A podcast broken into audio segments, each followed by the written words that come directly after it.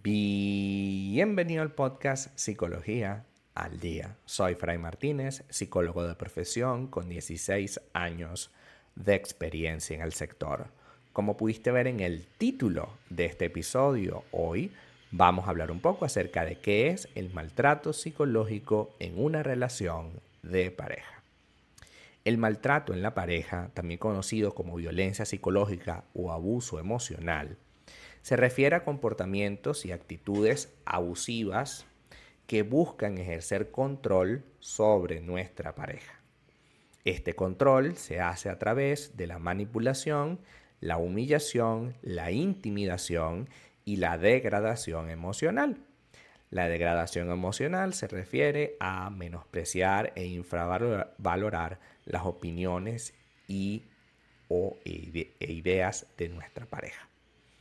Este tipo de maltrato puede ocurrir en relaciones a lo largo del tiempo o desde el primer momento. Es decir, puede que todo haya sido muy bonito al principio, pero de un tiempo para acá mm, todo ha sido complicado y complejo. Puede que siempre haya sido complicado y complejo, pero nunca te hayas dado cuenta. Algunos ejemplos de maltrato psicológico incluyen, por ejemplo, insultos constantes, críticas destructivas, desprecio tanto en público como en privado, ridiculización de pensamientos y opiniones, amenazas verbales o físicas, aislamiento social, es decir, te saca de la vida de tus amigos, de, de tus familiares, etc. Control excesivo, quiere tu ubicación todo el tiempo, quiere una foto todo el tiempo de dónde estás y qué haces y con quién lo haces. También puede podemos hablar de manipulación, de chantaje, de negación de la autonomía. Ya tú no te mandas a ti misma, ya tú no quieres o no puedes eh, tratar de proponerle algo porque sabemos que se va a molestar. Entonces, esa persona quiere a alguien pasivo todo el tiempo. El maltrato psicológico en la pareja puede ser igual de dañino que el maltrato físico, que un golpe, y puede tener un impacto más devastador en la salud mental y emocional, ya que un golpe puedes recuperarte de él, pero a veces un abuso o un maltrato emocional puede ser muy difícil, incluso con terapia, salir de allí. Esta confusión entre lo que yo quiero, lo que me gustaría, que es mantener la relación, y lo que me están ofreciendo, es lo que vamos a conversar hoy, esta confusión entre ambas características. Hoy hablaremos primero de las características del abusador, del maltratador psicológico. La primera de ellas es, que es extremadamente posesivo. Los maltratadores psicológicos tienden a alejar cada vez más a sus parejas de cualquier persona que para ellos represente una amenaza a su control total. Puede ser te aleja de tus familiares, te aleja de tus amigos, incluso puede llegar a alejarte de tu propio trabajo, es decir, que dependas 100% de esa persona. Lo cual, por supuesto, hace el rey de la manipulación y el rey de la posesión.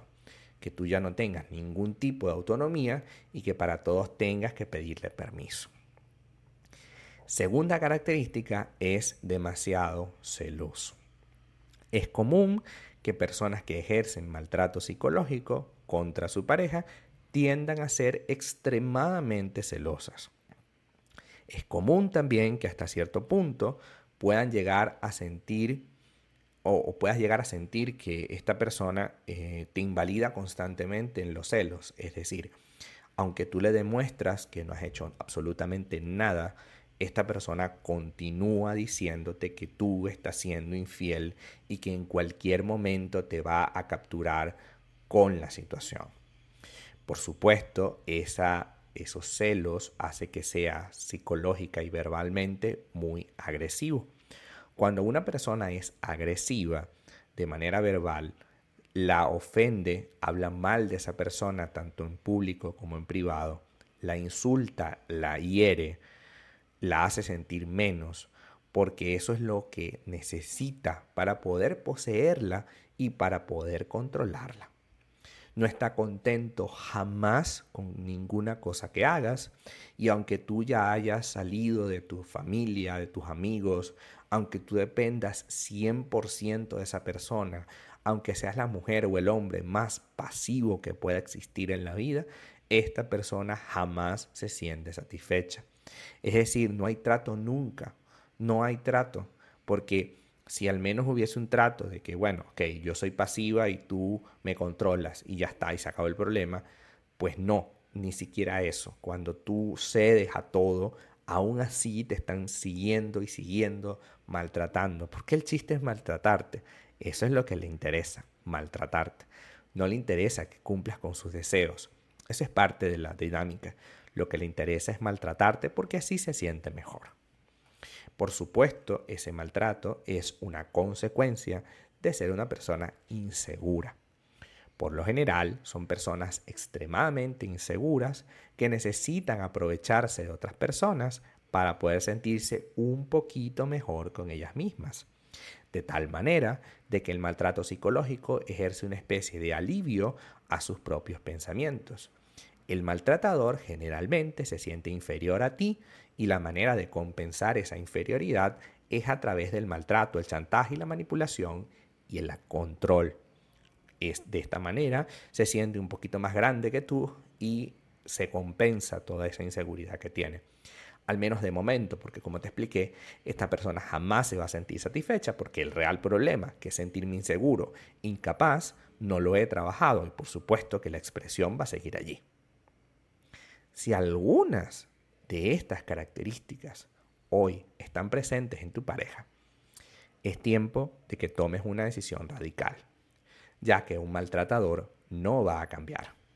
Repito la frase, un maltratador no va a cambiar, porque esencialmente el maltratador no sabe que tiene un conflicto. Para esa persona cree y está convencido de que el problema eres tú de que si tú no fueses tan libre, de que si tú no le mostraras los cuernos, de que si tú no fueses tan contestona o contestón, es decir, no fueses un poco más pasivo, esa persona no tendría problemas. Y como hemos visto hoy, es totalmente falso, ya que aunque fueses totalmente pasivo, esta persona seguiría pensando cosas sobre ti, porque el problema es su propia inseguridad, su baja autoestima, no eres tú. Y como esta persona jamás va a reconocer eso, porque eso significa tomar una decisión y pedir perdón. Y como esta persona jamás va a querer pedir perdón, entonces lo mejor que puedes hacer si detectas características como estas en tu relación es salir de allí lo más rápido posible. Hasta acá nuestro episodio el día de hoy. Muchísimas gracias por quedarte aquí hasta el final. Si deseas saber más sobre mi contenido, www.fraymartinez.com.